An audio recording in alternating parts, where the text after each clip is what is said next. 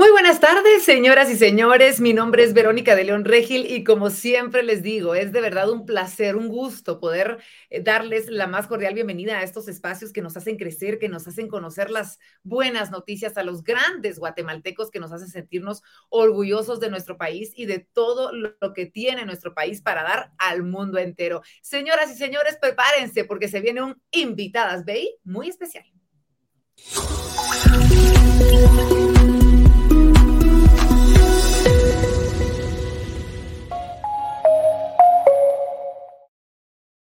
Y así como ustedes bien saben, Invitadas BI tiene como fin el poder compartir con cada uno de ustedes contenido de valor, contenido que nos haga crecer a través de distintos formatos con invitados especiales a los que hemos podido presentarles, de quienes hemos aprendido muchísimo en cada una de nuestras sesiones y nos siguen inspirando, ¿por qué no?, a poder perseguir nuestros sueños de la forma en la que ellos lo han hecho, nos han compartido sus herramientas, la, sus herramientas, la forma en la que han utilizado las mismas para poder cumplir y alcanzar cada una de sus metas. Banco Industrial siempre ha apoyado a todos aquellos jóvenes que están detrás de una meta, que tienen una visión, que quieren trabajar por esos sueños y que desde acá en nuestra querida Guatemala han podido posicionarse y realizar todo lo que se proponen. Además, sabemos de lo que somos capaces todos los guatemaltecos, especialmente las guatemaltecas, porque este es un invitadas BI, y que definitivamente tenemos una gran cantidad de talentos que nos hacen ser diferentes, que nos hacen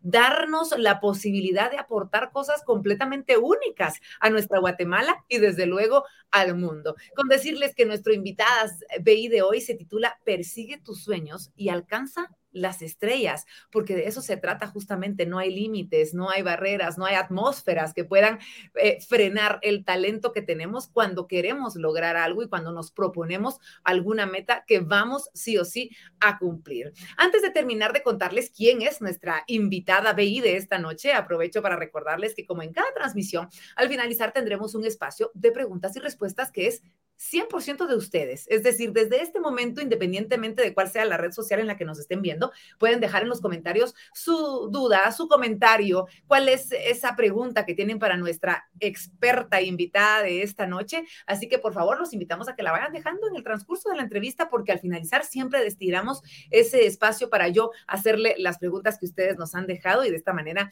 quedar completamente claros y poder sacarle el jugo, ¿por qué no?, a la entrevista que tenemos para esta noche. Y ahora sí, yo sé que están emocionados, yo sé que hay mucha gente que nos está desde ya compartiendo esta transmisión. Esta es otra opción que usted tiene, poder darle compartir a este link para que sean muchas más las personas que se vean beneficiadas con esta inspiración que vamos a recibir esta noche en esta entrevista tan especial. Y les digo, para mí es un gusto poder presentarles a nuestra invitada. Ella es Catherine Herrera, una guatemalteca muy joven, pero muy visionaria, muy determinada, muy admirable y exitosa además en lo que se ha propuesto. Les voy a compartir un poquito de eh, su currículum y digo un poquito porque de verdad que es que es bastante extenso y bastante admirable y nos enorgullece a los guatemaltecos poder compartirlo, pero les voy a hablar un poquito de todo lo que ella ha hecho. Les comento que Catherine es licenciada en bioquímica y microbiología guatemalteca. Ella es cofundadora de la Asociación Guatemalteca de Ingeniería y Ciencias Espaciales y coanfitriona del podcast Epistemas. A su corta edad, ella ya ha colaborado imagínense ustedes, en dos proyectos financiados por la NASA, en esas áreas justamente en las que ella se ha especializado en microbiología espacial y en el desarrollo de verificación del primer simulador de microgravedad de bajo costo en Guatemala. Ya nos va a explicar ella un poquito porque muchas veces no entendemos de qué se trata, pero para eso es esta entrevista justamente. Además, en el 2021 ella se fue a Dubai a presentar ese trabajo que realizó tras recibir el premio de Emerging Space Leader en el 2021 es el punto de contacto nacional en Guatemala para el Space Generation Advisory Council en el 2022 y fue una de las ganadoras del South American Space Awards que la llevó a Quito, Ecuador, imagínense ustedes, para poder hablar de emprendimiento y la brecha de género y la cultura espacial en Latinoamérica. Y por último, y les digo, estoy resumiendo este currículum, ella también es cofundadora de la empresa eh, Verne Technologies, una empresa enfocada en el desarrollo de tecnologías personalizadas y es Research Associate para la TAM Center for Space Emerging Technologies. Así, señoras y señores, es una mujer, una guatemalteca con una gran trayectoria. Así que, Katy, te queremos decir desde antes de presentarte que eres un gran orgullo para nuestro país y es para mí un placer tenerte esta noche con nosotros y poder platicar de tantas cosas que has vivido a tan corta edad. Bienvenida, ¿cómo estás? Excelente, muchísimas gracias por esa presentación tan bonita.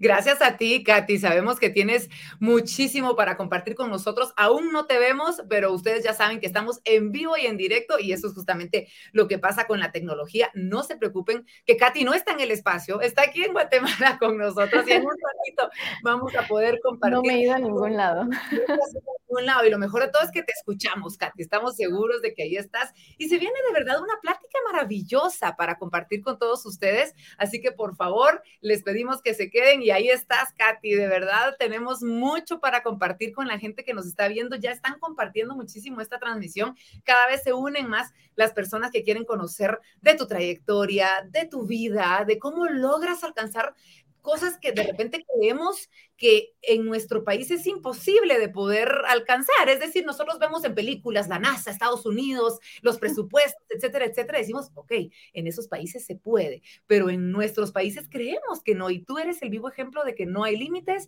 de que no hay excusas. Cuando se quiere, se puede. Pero vamos a comenzar por el principio, Katy. ¿Cómo? ¿Cómo surge tu amor por la ciencia? Es decir, eras de esas niñas que se la pasaba viendo programas de ciencia en la televisión. Eh, o, cuéntame ¿cómo, surge ese deseo, cómo te das cuenta de que eras una mujer de ciencia. Es un mate de risa. Yo sí tenía como que esta intención de estudiar ciencias desde chiquita. Mi mamá es fanática de la ciencia, entonces vivíamos viendo documentales relacionados a la ciencia siempre, pero me recuerdo que uno de mis programas favoritos era uno de BattleBots o peleas de robots. Y para mí era súper interesante ver que la gente explotaba cosas, hacía robots para pelearse entre ellos y explotar cosas. Entonces para mí era increíble. Y justo después de ese programa venía un documental de ciencia muy bonito que a mí me encantaba.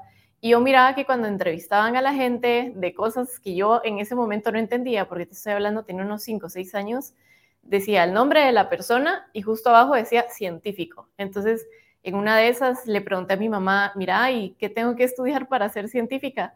Y mi mamá me dijo, mira, cualquier cosa que tenga el método científico, puedes estudiar para ser científico. Y para mí eso era un poquito ilógico porque yo de chiquita pensaba que así como había profesión de bombero, de policía, de médico, tenía que haber una profesión de científico. Ya cuando fui creciendo me di cuenta que mi mamá tenía razón. Y eh, pues bueno, mi familia completa, tanto mis abuelos, mis tíos, como mi papá y mi hermano, siempre alimentaron muchísimo esa curiosidad científica que yo tenía. Entonces nunca dejaron que yo me apartara lo suficiente de ese camino, a pesar de que a mí me encantaba el deporte y el arte.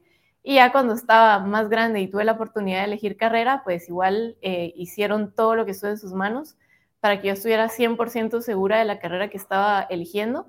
Y realmente les agradezco muchísimo haberme dado todas esas oportunidades. Yo creo, Katy, que acabas de tocar un tema muy importante y es el apoyo que uno puede llegar a recibir o, la fe que puede llegar a tener uno de su familia, de sus familiares, de sus papás a la hora de, de perseguir un sueño, porque tuviste la bendición de que eran científicos todos en tu familia y entonces recibieron bien la noticia. Yo no sé si, si no, no, son científicos, pero todos eran fans. Y, y, mi papá y mi hermano eran los menos fans de la ciencia, pero creo que son mis mayores fans de la vida. Entonces, a lo que yo le hiciera, siempre me apoyaban, siempre estaban ahí.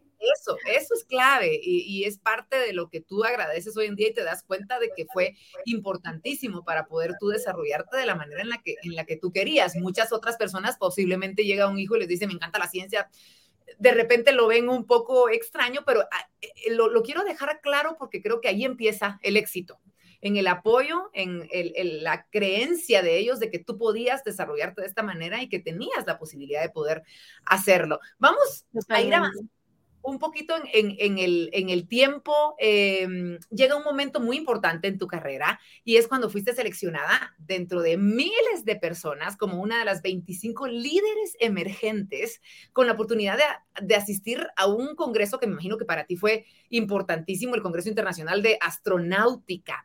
Platiquemos un poquito cómo llegas a este momento, qué tuviste que hacer para poder haber sido seleccionada y cómo viviste la oportunidad. Y estamos viendo ahí fotografías de este momento, Katy, cuéntame.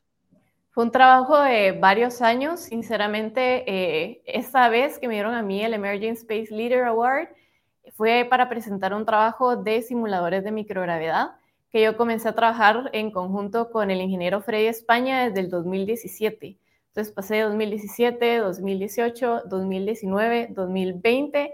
En el 2021 trabajamos una, una publicación científica hablando de todo lo que habíamos trabajado esos años anteriores y finalmente leyeron el paper. Resulta que estas tecnologías son carísimas, hay pocas empresas que son las que están proveyendo estas tecnologías.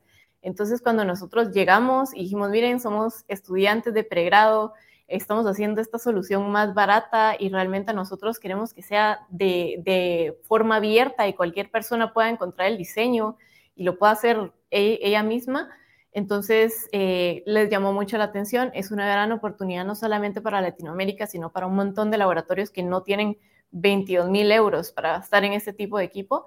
Entonces, me invitaron a presentar el trabajo y si te das cuenta, es el resultado de varios años de trabajo hasta que me dieron la oportunidad de, de estar ahí. Entonces, fue bastante bonito y ya estando en el lugar fue una experiencia increíble eh, en ese congreso están los astronautas caminando como que si fueran cualquier persona y te les puedes acercar y pedirles fotos y te puedes quedar platicando con ellos.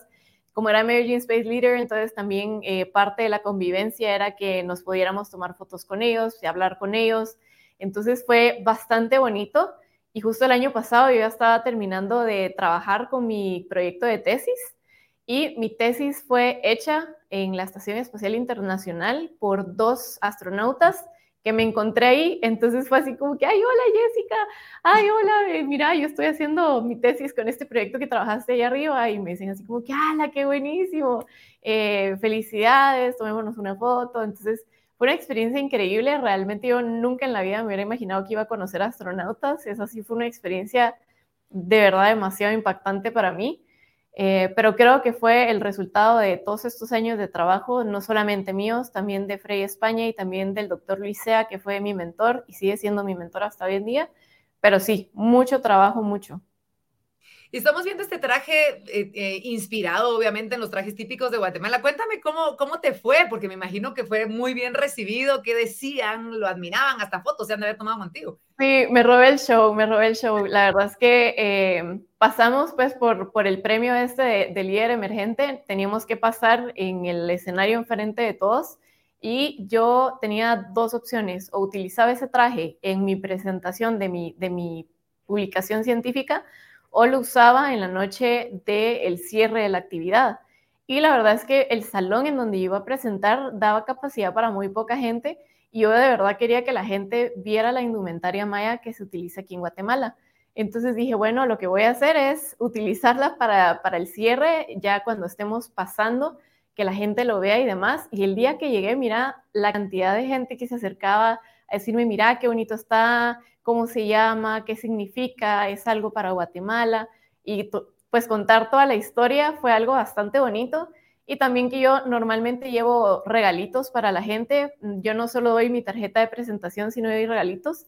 Y normalmente doy una quitapenas y una bolsita de dulces eh, de anís y también de café con leche. Entonces a la gente le encantaba acercarse, preguntarme que yo les contara la historia de las quitapenas, la historia de la indumentaria maya en Guatemala, qué significaba ese huipil, eh, por qué explicarles por qué no llevaba la falda, porque también la falda era bastante pesada y en Dubái el calor es insoportable como para llevar la indumentaria completa, eh, pero a todo mundo le encantó.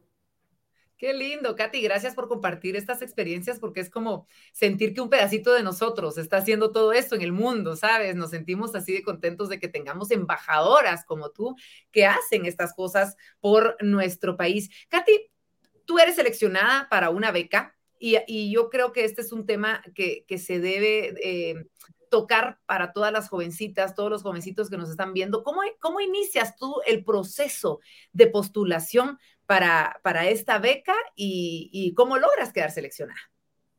Bueno, es bastante complicado porque al principio son muchos filtros los que tenés que pasar.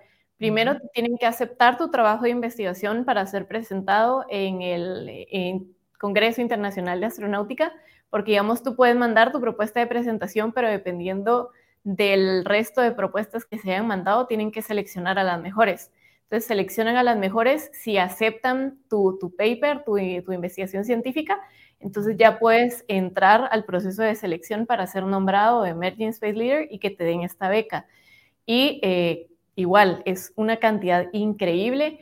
El rango de edad es de 18 años para 35 años, entonces no solamente estás compitiendo con gente de tu edad, sino que yo en mi caso estaba compitiendo con gente que lleva 10 años más de experiencia en el área profesional que yo.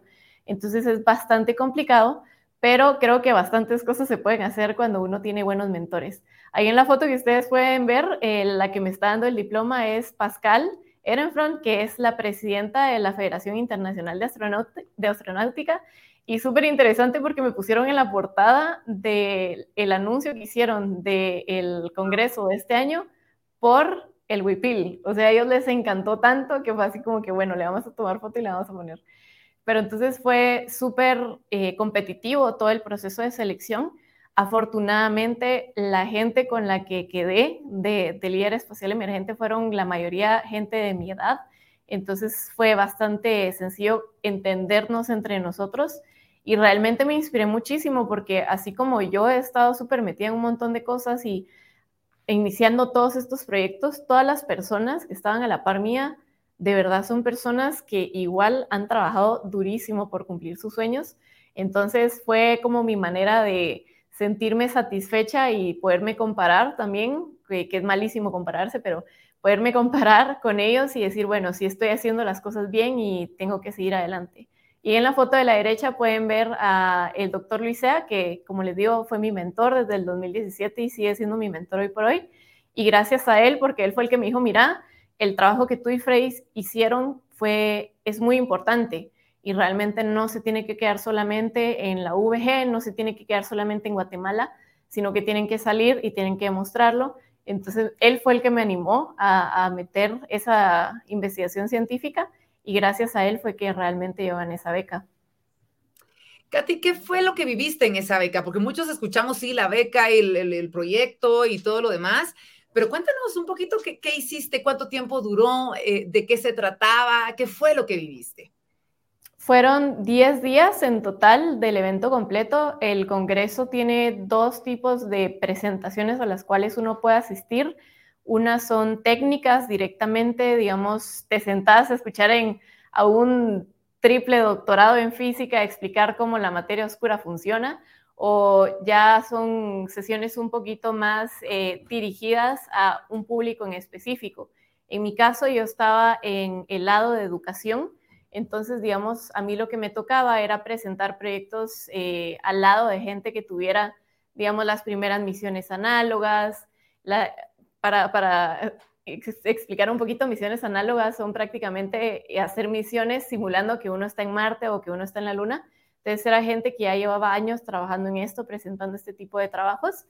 Y mm, ya después de eso, pues te daban tiempo libre para que tú conocieras, hicieras lo que quisieras. Teníamos ciertas actividades que eran obligatorias por lo mismo de haber sido seleccionados y que nos dieran esta beca, la mayoría eran de convivencia para que las personas de la junta directiva de la, de la Federación Internacional de Astronáutica nos conociera. Ya más adelante, eh, pues pudiéramos hacer proyectos juntos.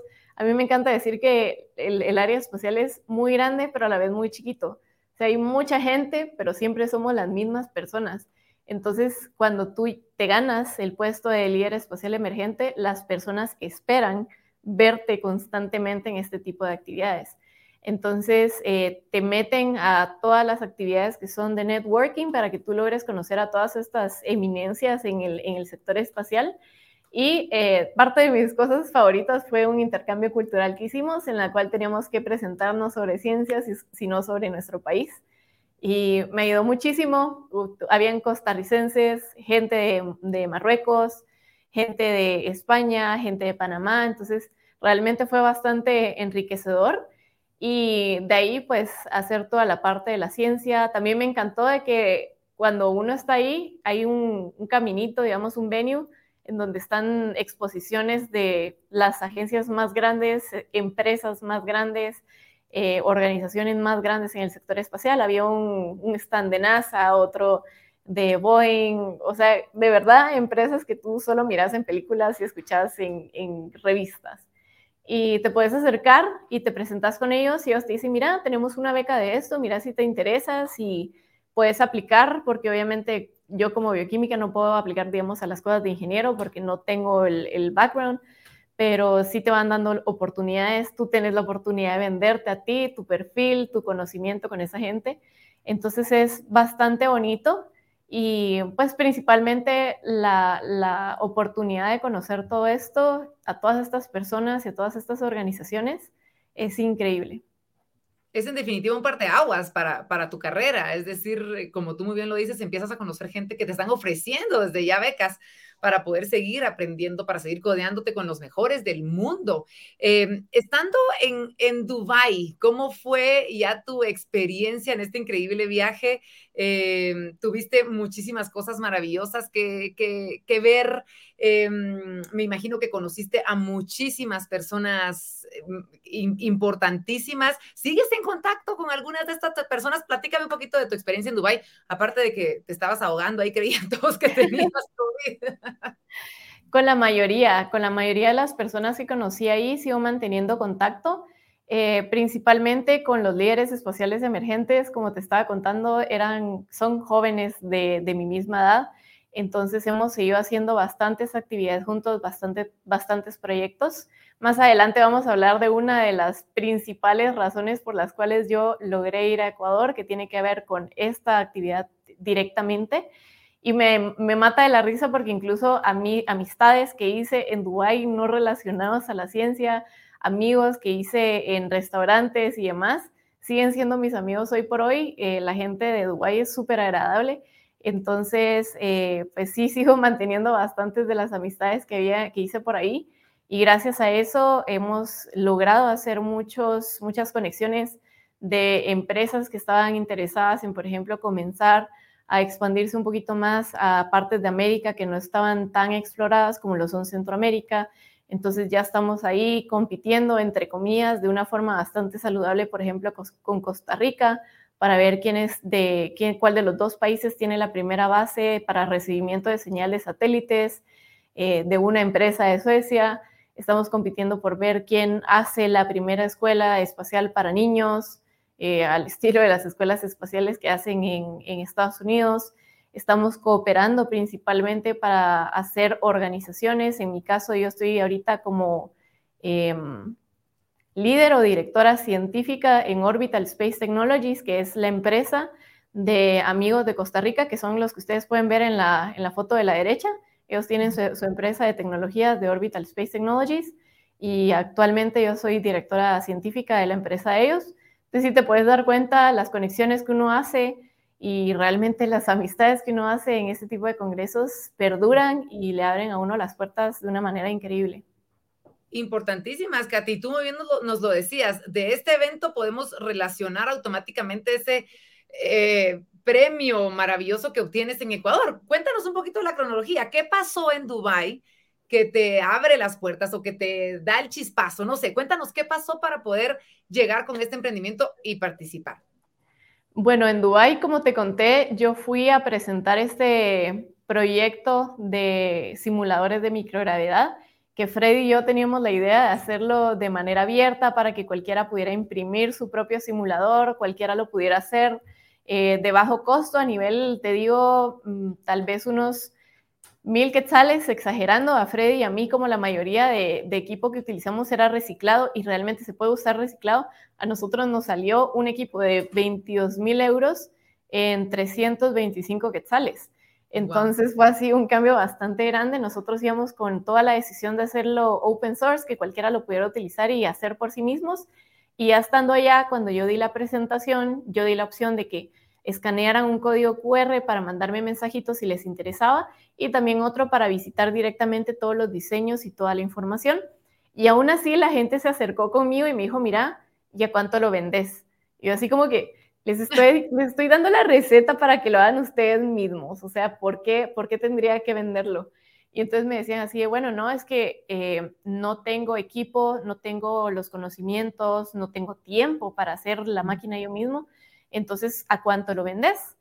Y entonces ahí se me prendió una, una luz que no había pensado de, era, del emprendimiento y fue cuando le dije a Freddy, mira, esto y esto pasó, la gente lo quiere comprar, vendámoslo. Ajá, vendámoslo.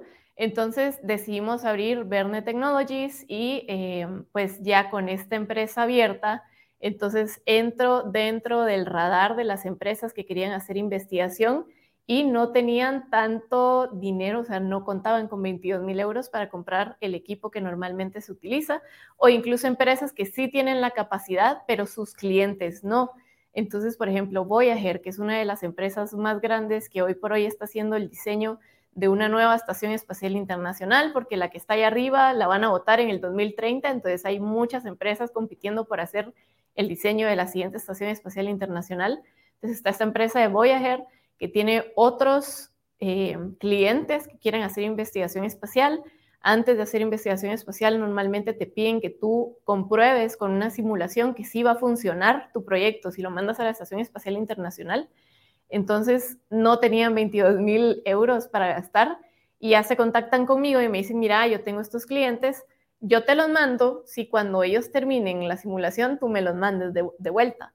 Entonces, eh, ya con este tipo de conexiones, ya empezando a hacer todo esto, ya entramos dentro del radar, no solamente como Verne Technology, sino como guatemaltecos. Ya hablan de Guatemala, los que están desarrollando tecnologías, en mi caso, los que están haciendo investigación en microbiología espacial, los que tienen la especialización, entre comillas, en eso.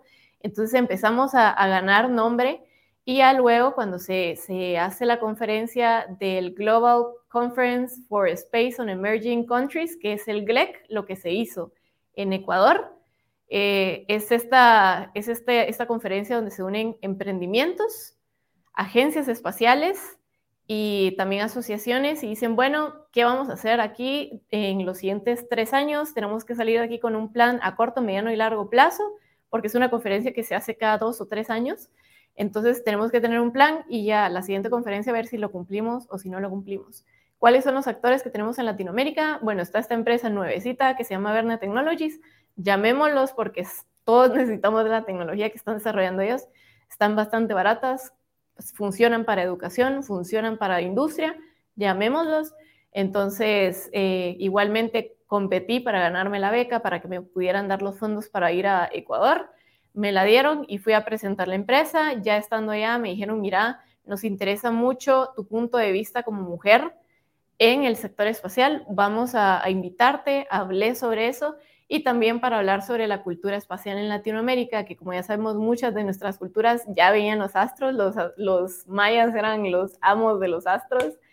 Eh, entonces no es algo tan nuevo, pero al nivel de lo que lo estamos haciendo ahorita sí es bastante nuevo. Entonces, me invitaron a hablar de esas tres cosas y realmente fue una oportunidad bastante bonita de, networking y igualmente muchos de los tratos que tenemos hoy por hoy con Frey vinieron de esa conferencia.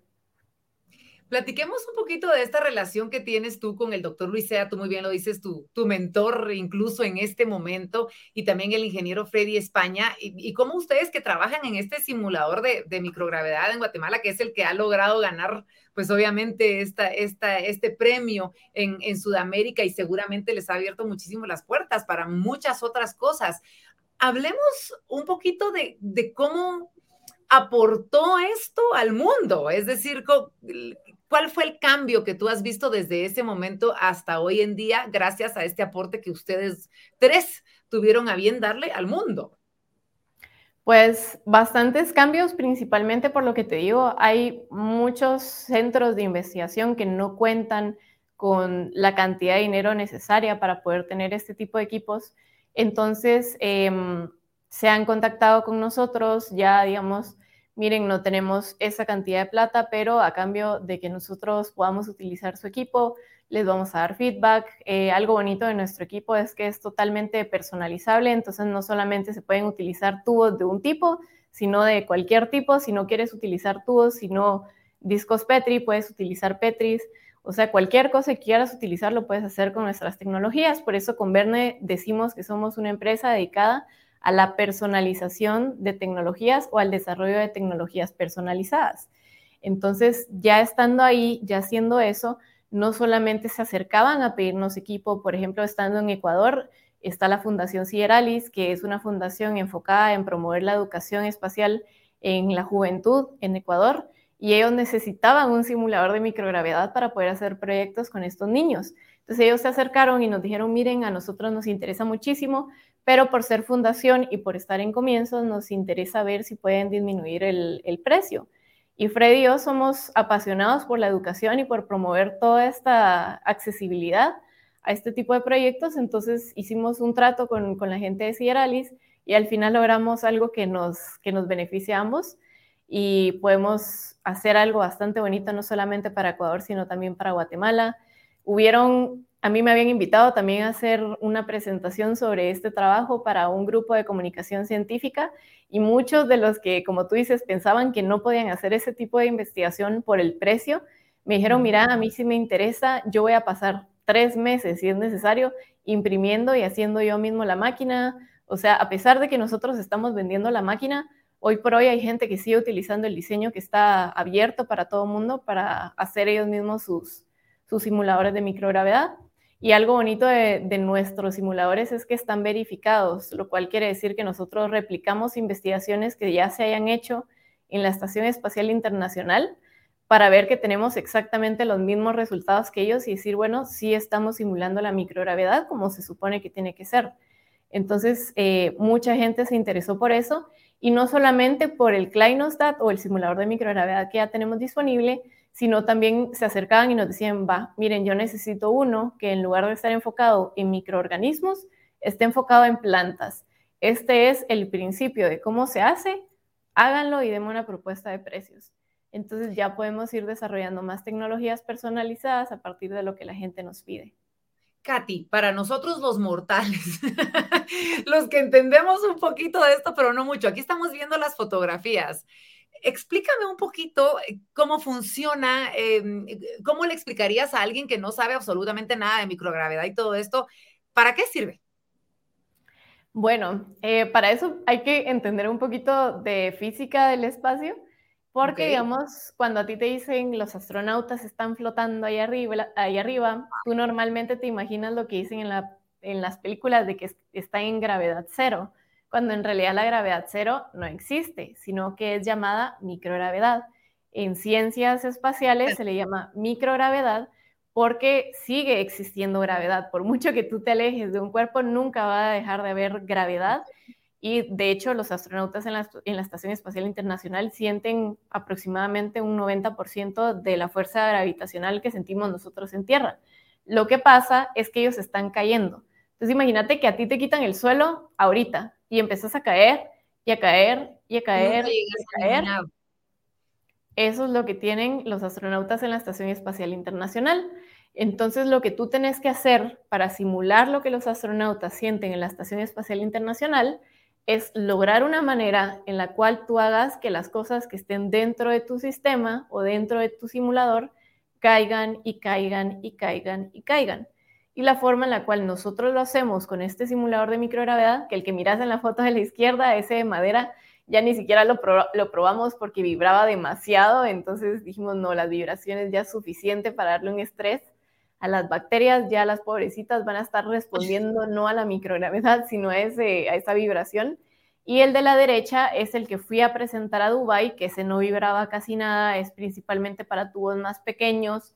Entonces, eh, tú los pones a girar y quiero que te imagines como que tienes un pachón de agua y lo pones a girar y entonces, si tú pones brillantina, por ejemplo, nosotros a veces ponemos un video de, uno de esos tubitos que ves en la parte de, la foto izquierda a girar y mientras cae la cosa, mientras cae la brillantina o cae la partícula, tú vas girando la botella o vas girando el medio. Entonces cae para acá, lo giras y se vuelve a quedar arriba. Vuelve a caer, lo vuelves a girar y vuelve a quedar arriba. Entonces cae y cae y cae y ese es el principio físico de cómo funcionan los simuladores de microgravedad.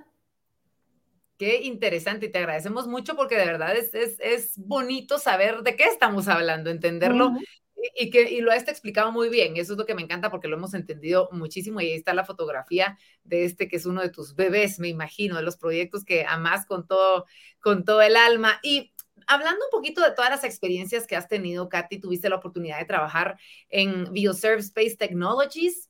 Em, ¿Qué fue lo que más aprendiste de, esa experiencia? Todo, todo. Eh, creo que fue una de las, de las experiencias más enriquecedoras, si no la más enriquecedora que he tenido en, en el ámbito laboral y profesional principalmente porque me ayudó a darme cuenta que a mí me encanta toda la parte académica, toda la parte de investigación. Y lo que pasó con BioServe es que yo en mi primer proyecto que hice con mi primer simulador de microgravedad, lo hice con un hongo que nosotros tenemos normalmente en el cuerpo, que se llama cándida, que las mujeres son las que mejor conocen sobre ese hongo, es el causante de la candidiasis, que en el caso de los astronautas les da infección bastante recurrente por ese hongo porque en el espacio el sistema inmune decae. Entonces deja de convivir pacíficamente con nosotros y comienza a convivir de, mala manera. Ya nos infecta, ya es bastante incómodo para los astronautas y aunque no van a morir de eso, sí se puede llegar a tener complicaciones de infecciones urinarias o complicaciones bastante graves a causa de esa infección. Entonces yo estuve trabajando con, esa, con ese hongo, viendo más o menos cómo le hacíamos para inhibirlo utilizando aceites esenciales de, de orégano. Y resulta que somos pocas las personas que hemos trabajado con ese hongo en microgravedad. Y el que me dio toda la tutoría, toda, toda, toda la mentoría con ese hongo en específico fue el doctor Luisea. Entonces seguimos trabajando en conjunto el resto de los años y en el 2019 vio que realmente Freddy y yo teníamos un interés bastante grande por irnos desarrollando en este ámbito. Entonces nos dijo, miren, eh, ahorita tengo un proyecto financiado por NASA, parte de los fondos yo los destiné para traerlos a ustedes, no sé si se animan. Literalmente eso nos lo dijo en abril, en mayo comenzamos a tramitar toda la, la parte de la visa de estudiantes y el primero de junio estábamos montándonos en un avión para visitar BioServe Space Technologies.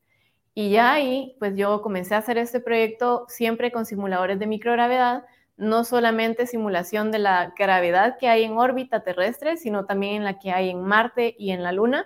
Entonces ya era un proyecto mucho más grande, era ver cómo el hongo se comportaba en la Luna, en Marte y allá arribita con los astronautas. Y eh, ya estando ahí, trabajando con él y todo, él me invitó a ser parte del segundo proyecto financiado por la NASA, que es Space Biofilms, en donde investigamos eh, estas, estos moquitos que hacen las bacterias.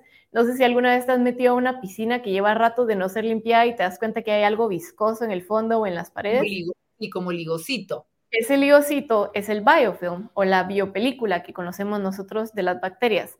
Son literalmente una bacteria, iba andando por ahí, encontró la pared, dijo aquí se ve cómodo, se unió a la pared, soltó la colita con la que nada y empezó a sacar una matriz que está compuesta de muchas cosas para protegerse y poder vivir ahí de la forma más tranquila.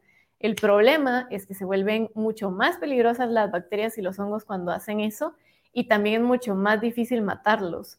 Entonces hay que investigar cómo le hacemos para evitar que eso suceda. Y en el espacio, donde es súper delicado, porque digamos, no es como que si me da una infección urinaria pueda ir al doctor y después regrese a trabajar, se te mandan a la Tierra, ahí acabó tu misión, lo siento mucho. Entonces hay que investigar un poquito sobre eso y no solamente es importante investigar el moquito de la bacteria, sino también las células que forman ese moquito. Entonces, las personas en BioServe para este proyecto, que fueron el doctor Luisea, eh, la ahora candidata a doctorado, muy pronto doctora Pamela Flores, eh, estuvieron investigando y em, ya las células que quedan por ahí flotando, que no son directamente las que forman el moquito, me las dieron a mí para ver qué diferencias hay dependiendo de ciertos materiales de aceros inoxidables y también algunas siliconas que se utilizan en los catéteres, como las que hay en los hospitales. Entonces yo hice toda esa parte de la investigación y prácticamente eso fue lo que hice en Bioserve y una foto, bueno, la foto que ven ustedes ahí del, del rover y de, mí en literalmente el Centro de Investigaciones de Ames en California de NASA, es porque el doctor Luisea consideró que era muy importante para nosotros ver el sector más wow, digamos, del espacio directamente con la NASA y nos llevó a visitar un montón de laboratorios. Entonces yo ahí pude conocer gente increíble, gente muy profesional trabajando en proyectos grandísimos. Tuve la oportunidad de conocer, por ejemplo, al doctor Sergio Santamaría, que es un peruano que es la primera persona en tener un experimento que va a ir más allá de la órbita lunar. Entonces es un experimento con la levadura que se utiliza normalmente para fermentar cerveza, que se va a mandar al infinito y más allá y nos va a dar un poquito de información sobre cómo la radiación cósmica afecta el ADN o el material genético que tenemos nosotros en nuestras células.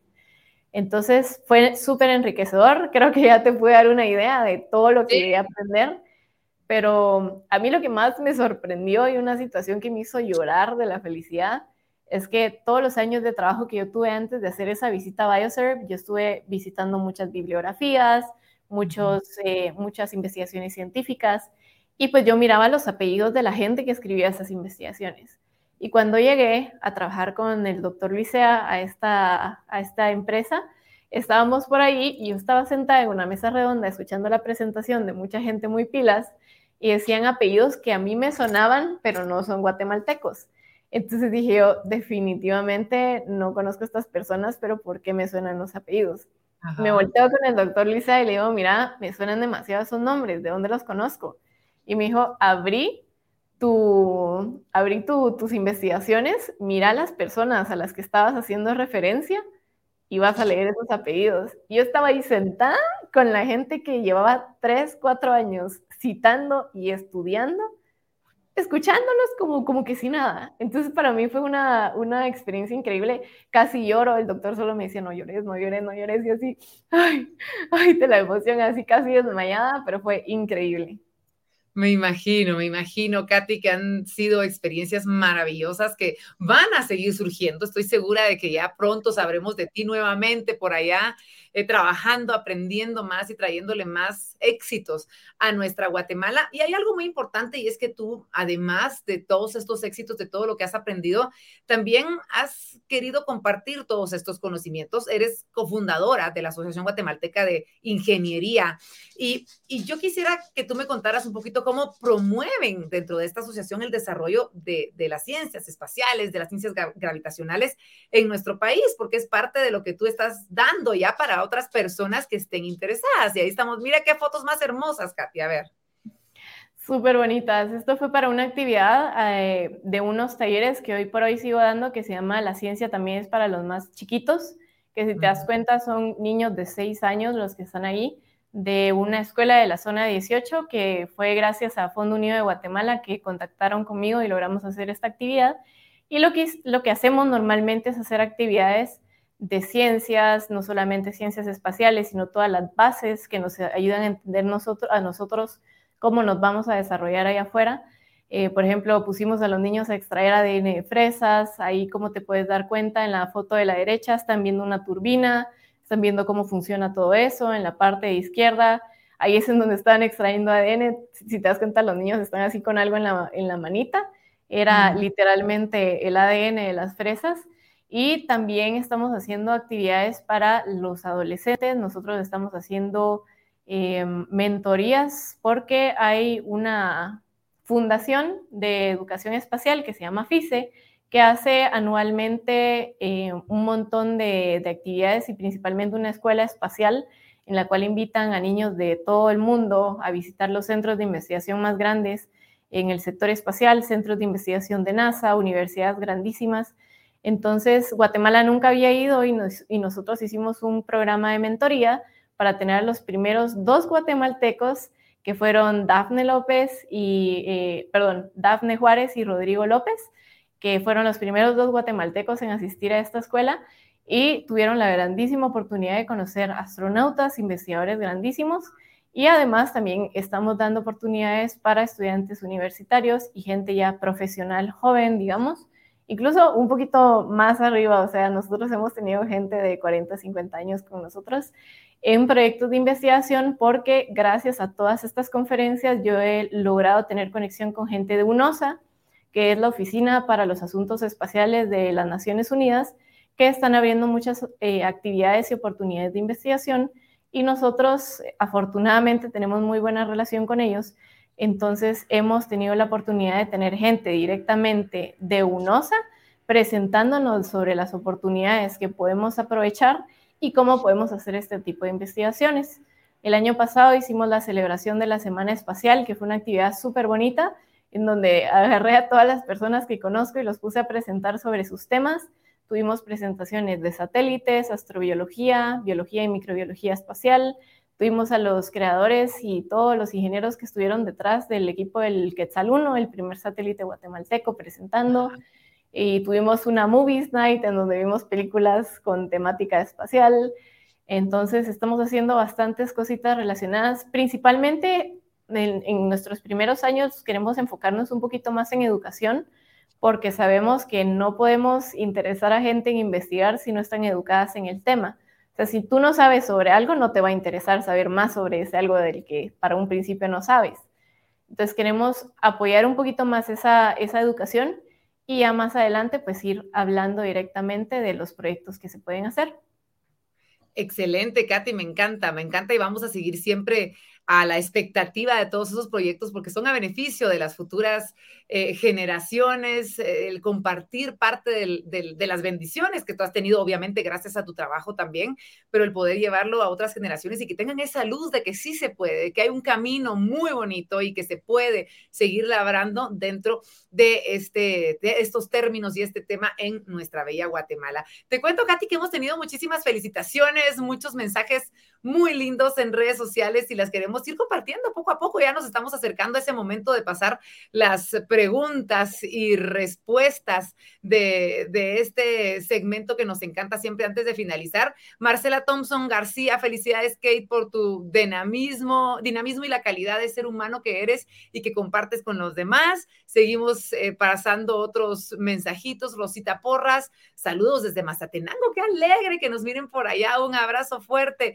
Ana Lucía Mazariegos, qué pilas, mujeres que generan orgullo. Definitivamente que sí, Ana Lucía, igual que tú, igual que muchas otras mujeres que han dejado lo mejor por Guatemala. Josué Francisco García, García, qué alegre tener a una persona en Guatemala que pone al país en alto, nos dice, y así hay muchísimos otros mensajitos como el de Auner eh, Gudiel Mazariegos, qué gran trayectoria y lo que falta. Yo estoy completamente de acuerdo con usted. Muchísimas felicidades. Miguel Fernando Calderón Aguirre, felicitaciones, Katy.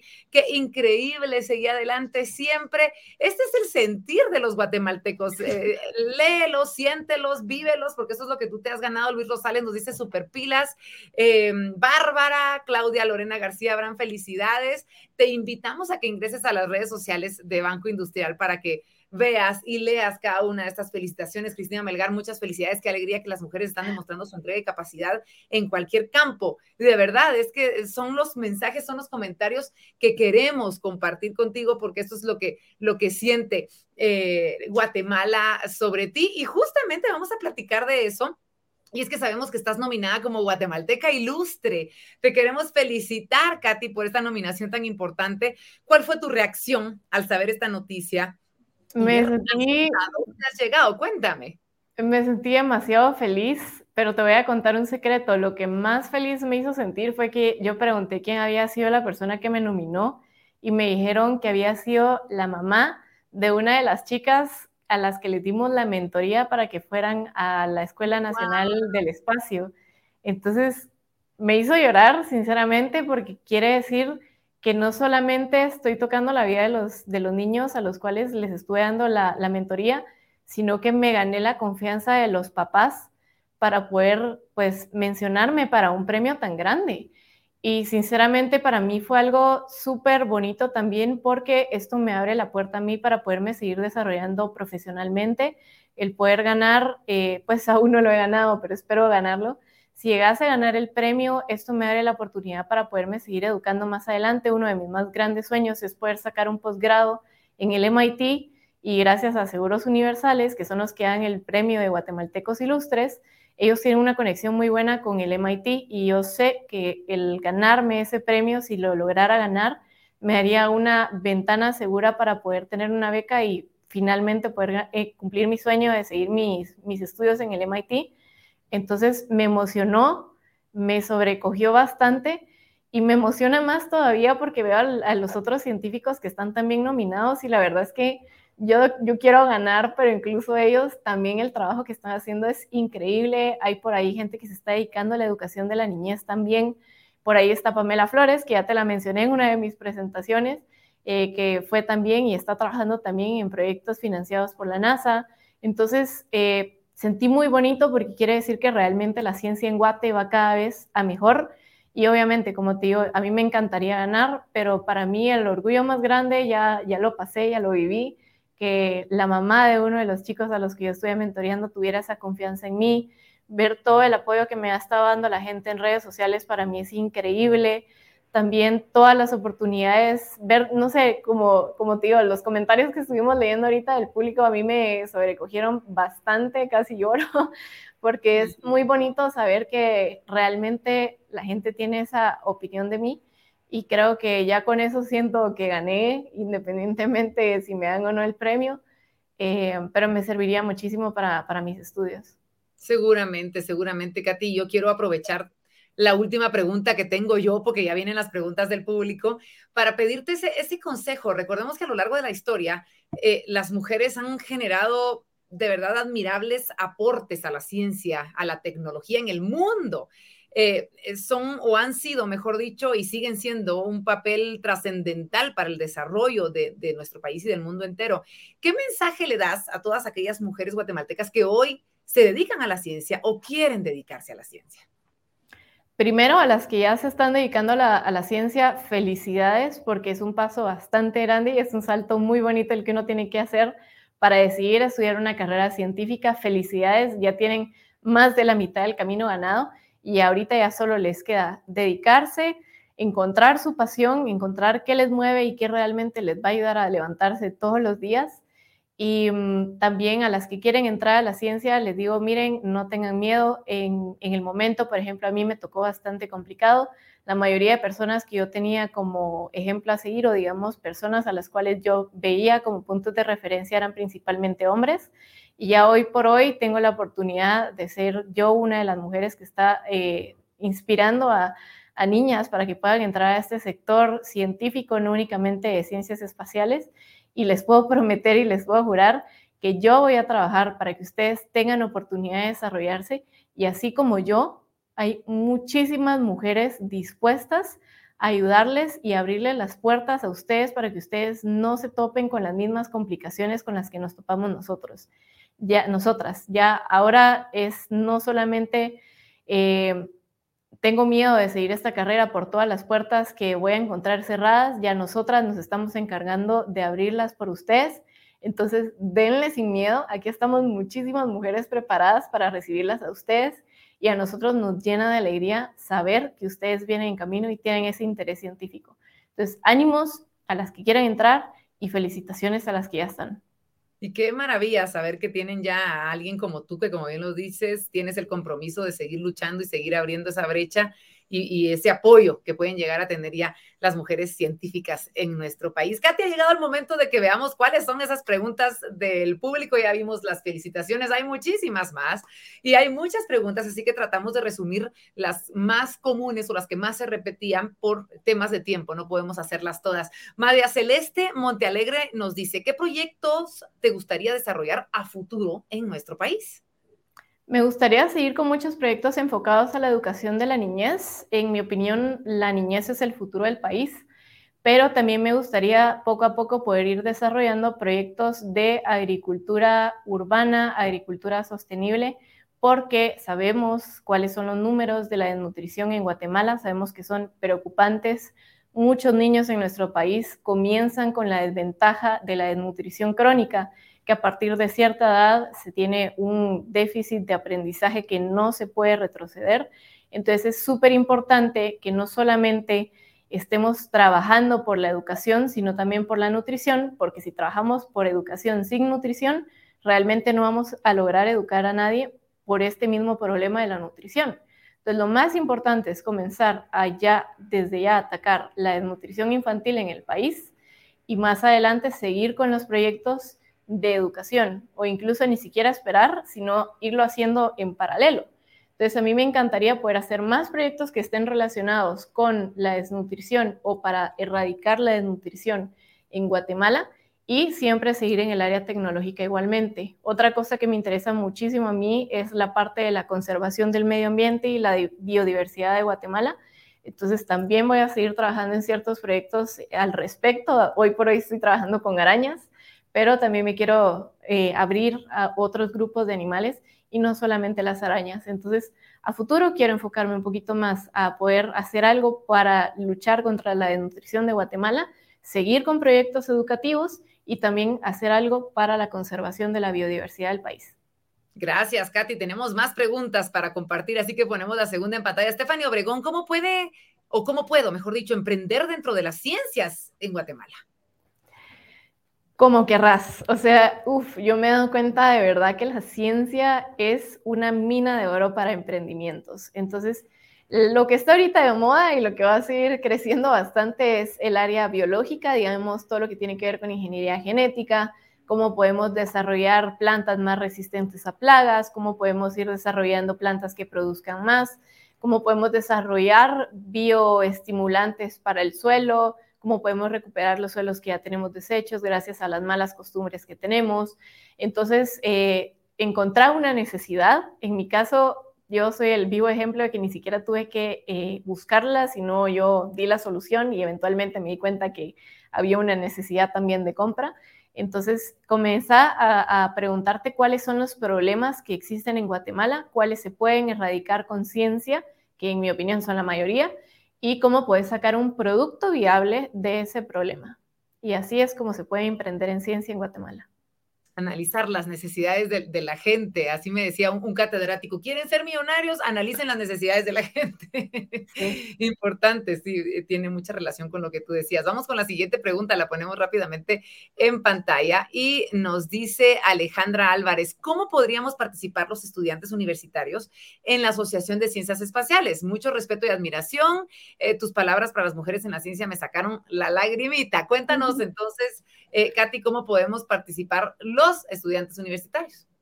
Súper. Eh, nosotros en la Asociación Guatemalteca de Ingeniería y Ciencias Espaciales tenemos redes sociales. Nos pueden buscar como Exploración eh, Espacial GT o agice.gt o agice-bajo, dependiendo de la red social. Pero si ponen agice normalmente les sale o agice Guatemala y les salen nuestras redes sociales.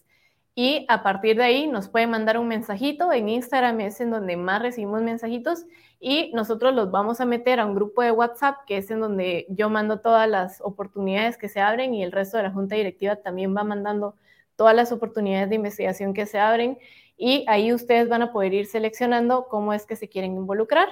Eh, lo más rápido que tenemos ahorita es la celebración del Día de la Luna, que es este sábado con el Moon Village, gracias a Mario Galvez, que es parte de la Junta Directiva de la Asociación Guatemalteca de Ingeniería y Ciencias Espaciales. Y nosotros también vamos a hacer una segunda celebración física eh, el viernes de la siguiente semana. Entonces los animo a estar atentos a nuestras redes sociales para poder seguir involucrando un poquito más en, en Agice y ya más adelante pues irse uniendo con nosotros en los diferentes grupos y canales de comunicación que tenemos para que vayamos realizando más proyectos. Excelente, muchas gracias. Gracias por esa respuesta. Tenemos una más para compartir contigo, Luis Rosales. ¿Cómo hacer para que la actividad que hicieron en escuela de zona 18 la hagan en otros colegios? ¿Existe esa posibilidad, Katy?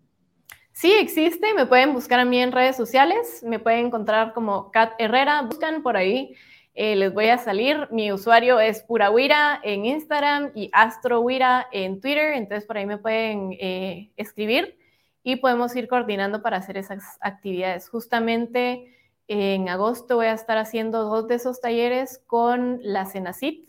El año pasado lo hice también con el Centro Cultural de España y el año pasado también lo hice con Fondo Unido de Guatemala, entonces solo es de que se acerquen conmigo eh, podemos hacer ambas cosas, que yo les dé a ustedes la receta de cómo pueden hacer ustedes las actividades o coordinamos conmigo para ir pudiendo hacer el taller directamente. Entonces, me escriban, me manden un mensajito por ahí, mis mensajes siempre están abiertos, entonces manden ahí el mensajito sin pena y yo con mucho gusto coordino con ustedes. Katy, de verdad queremos agradecerte de todo corazón. Ha sido un verdadero placer tenerte en este espacio. Estoy segura de que vas a seguir llegando a, cumplir todas tus metas, que vas a volar muy alto, más alto, y que desde ya eres un orgullo para nuestra Guatemala. Así que agradecemos muchísimo que nos hayas acompañado en esta transmisión y deseamos que sigas cumpliendo todos tus sueños. Acá estaremos del otro lado apreciándolos, aplaudiéndote y echándote todas las porras que necesites para seguir cumpliendo esos sueños que ya estás cumpliendo. Así que muchísimas gracias en nombre de Corporación BI y nuestro espacio, por supuesto, Invitadas BI. Gracias a ustedes por la invitación y gracias a todos los que nos escucharon el día de hoy. por su tiempo y por su atención. Muchas gracias a ti, Katy. Estaremos pendientes, como bien lo digo, de ese progreso y de todas esas metas que seguramente seguirás cumpliendo en nombre de todos los guatemaltecos. Y todos ustedes, por favor, sigan pendientes de las redes sociales de Banco Industrial. Miren ustedes de los espacios de los que se perderían si no estuvieran sintonizándonos, si no les hubieran compartido de repente el link de esta transmisión o no hubieran visto en la red social de Banco Industrial que íbamos a tener este webinar. Así que, por favor, sigan pendientes. Nosotros seguiremos trabajando, buscando a estos grandes personajes como Katy, que nos llenan de luz, nos llenan de esperanza, nos llenan de orgullo y de saber que cuando se quiere, se puede aquí en nuestro país. Ella lo está demostrando y ya me imagino yo todas las buenas y grandes noticias que tiene para compartir a lo largo de su vida. Así que por favor, Únanse a este grupo de guatemaltecos, de guatemaltecas que quieren seguir adelante, que quieren codearse, que quieren seguir aprendiendo de esas grandes mentes que están conquistando al mundo. Eso es lo que nosotros queremos, absorberles esa energía, absorberles esa filosofía para convertirnos cada vez en mejores seres humanos, en mejores mamás, mejores papás, mejores ciudadanos y por supuesto personas que van a aportar lo mejor para Guatemala y para el mundo. Muchísimas gracias. Soy Verónica de León Regil y los espero en una próxima oportunidad con más temas acá en Invitadas Baby.